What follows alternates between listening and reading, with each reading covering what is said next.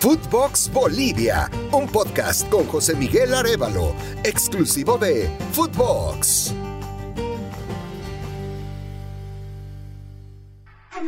Hola, hola, mis amigos del fútbol, bienvenidos a Footbox Bolivia, el podcast en el que vamos a hablar del fútbol más impredecible del planeta, el fútbol boliviano.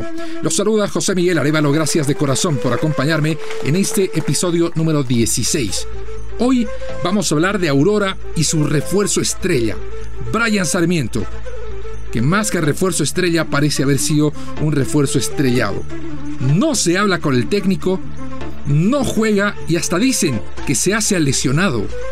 También vamos a hablar del fútbol femenino, este eh, fútbol en Bolivia, en esta rama que trata de surgir, que lucha, forcejea, empuja, pero parece no hallar ningún tipo de respaldo. Comenzamos hablando del equipo del pueblo. Así se lo conoce Aurora en Bolivia.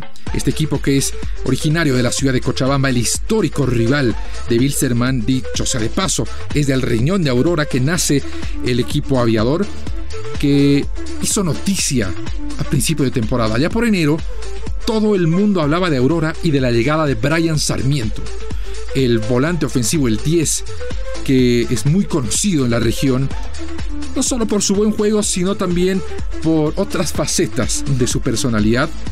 Apenas se anunció la contratación el ex Estudiantes, ex Racing de Santander, ex Arsenal de Sarandí, por citar solo algunos de sus equipos, cambió la perspectiva de Aurora que en las temporadas pasadas había peleado por mantenerse en la categoría. Fue un giro de 180 grados y como reguero de pólvora también empezaron a circular los videos en YouTube, en redes sociales de Brian Sarmiento haciendo stand-up comedy, haciendo chistes y la hinchada de Aurora solo podía ilusionarse porque un buen jugador, un volante ofensivo bien formado en la Argentina, podría darle otras variantes al equipo y esa personalidad, ese buen humor, esa ligereza, solo podrían tener un impacto positivo en el vestuario. Bueno, nada más cerrado, nada más lejano de lo que terminó ocurriendo.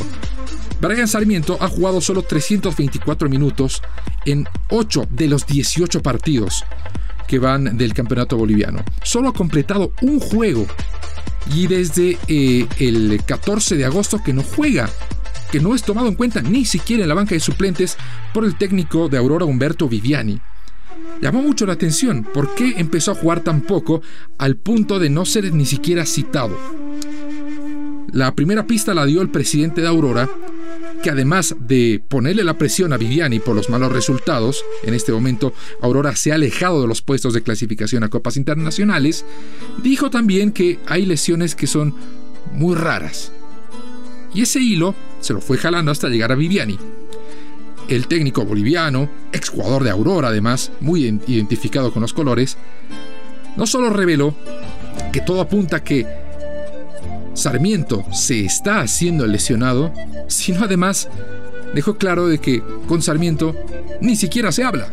Eso lo, lo certifica el médico, los exámenes que pueden hacerle a los jugadores que, que están lesionados o que no, o que se hacen los lesionados. Entonces eso certifica la, los médicos. A eso hay que verlo con exámenes, porque la última vez que hizo el test, eh, hizo, si no me equivoco, 12, algo ahí, el test que hicimos, y de ahí para adelante no, no se entrenó más porque lo dio la espalda, eh, tuvo complicaciones, dice, de, de, lumbares pero bueno, eso por eso te digo, los exámenes te certifican eso. Y si es así, o sea, está jugando mal a, los compañeros, a la institución y a la, directiva, ¿no? No, yo con Brian no he charlado hace tiempo, se enojó conmigo, parece, y no me habla.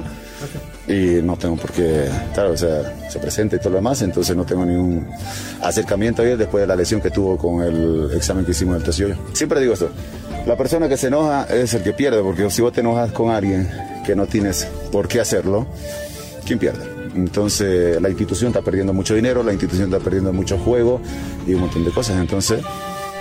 Es muy curiosa esta situación. Se ha perdido la línea del respeto al punto de que un jugador eh, no solo que tiene un maltrato con el técnico, directamente no le dirige la palabra. Y por otro lado, desde la presidencia del club, se lo emplaza al técnico a obtener buenos resultados. Tiene razón Humberto Viviana al señalar que no solo Aurora está perdiendo en juego al tener un jugador talentoso, eso no lo va a discutir nadie, pero que no sigue todas las líneas de disciplina, aparentemente, sino también pierde mucho dinero y la posibilidad de llegar a una Copa Internacional, que Aurora hace muchos años que no lo hace. Había comenzado muy bien el campeonato, incluso llegó a terminar en las fechas 8 eh, y 9 en el sexto lugar y de ahí marcó una bajada que lo ha alejado de los puestos de Copa Sudamericana. La pregunta es qué va a pasar ahora. ¿Para quién va a ser el respaldo? ¿Para Sarmiento o para Viviani? Y es una situación muy eh, propia del fútbol boliviano, que seguro ocurre en otras latitudes, pero ¿hay camarillas en el fútbol? ¿Quién puede más? ¿El técnico o los jugadores? Me recuerda una situación que también ha ocurrido en el fútbol boliviano con el Club San José. Ya les he hablado bastante, hay mucho más que hablar de este paradójico equipo en nuestro país pero eh, asumió un nuevo técnico hace dos semanas, Oscar Daza, orureño, eh, boliviano. Dirigió un partido, cayó 6 a 1 en calidad de visitante, pero sabemos que para los estándares de San José fue muy buen rendimiento porque por poco y termina empatando 1 a 1 en condición de visitante la primera parte. Regresa el equipo, los jugadores eh, hacen huelga, se reúnen con los dirigentes supuestamente reclamando el pago de salarios pero la única determinación que se toma al final de esa reunión es la salida del técnico. ¿Qué podemos pensar? ¿Qué podemos inferir de toda esta situación? ¿Quién manda en el fútbol? ¿De quién es el fútbol boliviano? Preguntas que, de verdad, no tienen respuestas. El fútbol boliviano es de todos y es de nadie. Esto me lleva a contarles que con la salida de Oscar Daza y también la de Thiago Leitao, un brasileño que llegó a jugar a Bolivia hace más de una década, echó raíces y es director técnico, dirigió a San José y a Palma Flor. Acaba de ser despedido, lo reemplaza Víctor Hugo el Copito Andrada, que estuvo casi dos años en Guavirá, quizás el lapso más largo en los últimos tiempos de un técnico en Bolivia. Suman 23, 23 entrenadores despedidos en nada más que 19 fechas. Esa razón de 1.3 técnicos que se despiden por fecha jugada en el fútbol boliviano. Se alista una nueva jornada en la que estoy seguro tendremos novedades en este terrible, terrible registro. Es un récord. Vamos a eh, ir sacando los números y estoy seguro que al final de la temporada Bolivia marcará un récord en cantidad de entrenadores despedidos en una sola temporada. 23 en solo 19 fechas. Vamos a hablar ahora del el fútbol femenino en Bolivia, el incipiente fútbol femenino que está eh, luchando contra todos los obstáculos financieros, logísticos, para poder surgir en un ambiente que no tiene estructura.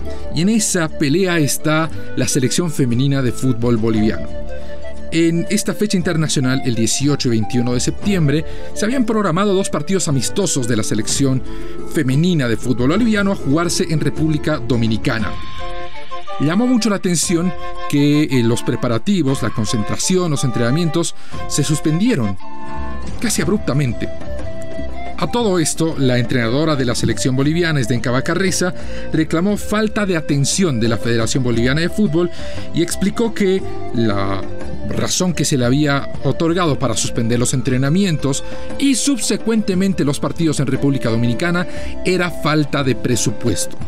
Más adelante, la Federación Boliviana de Fútbol, en un comunicado, eh, aclaró que los partidos contra República Dominicana del 18 y, 21 eh, de septiembre serían reprogramados conjuntamente con la Federación Dominicana de Fútbol para jugarlos en una próxima fecha FIFA y que no fueron cancelados, que la decisión de suspender estos partidos por la FBF, la Federación Boliviana de Fútbol, se debía a la no disponibilidad de espacios para que la delegación viaje de manera conjunta y que una reprogramación implicaría una mayor erogación de dinero.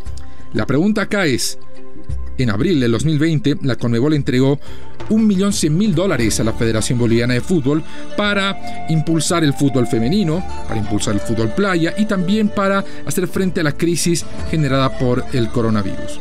¿Cómo se dispusieron estos gastos? Todavía no se ha revelado.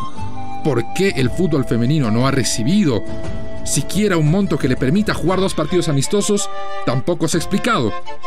Horas después, la Federación de la República Dominicana señaló que los partidos amistosos no se los jugaría con Bolivia, sino se los va a jugar con Finlandia. La pregunta final, ¿y ahora? ¿Dónde jugarán las chicas de la selección boliviana de fútbol. Bueno, mis amigos, ese es todo el tiempo que tenemos por hoy. Gracias de corazón por habernos seguido en este decimosexto episodio. Les recuerdo que tenemos nuevos capítulos todos los lunes y todos los viernes disponibles en su plataforma de podcast favorita. Se despide de ustedes José Miguel Arevalo. Hasta la próxima. Footbox Bolivia con José Miguel Arevalo, podcast exclusivo de Footbox.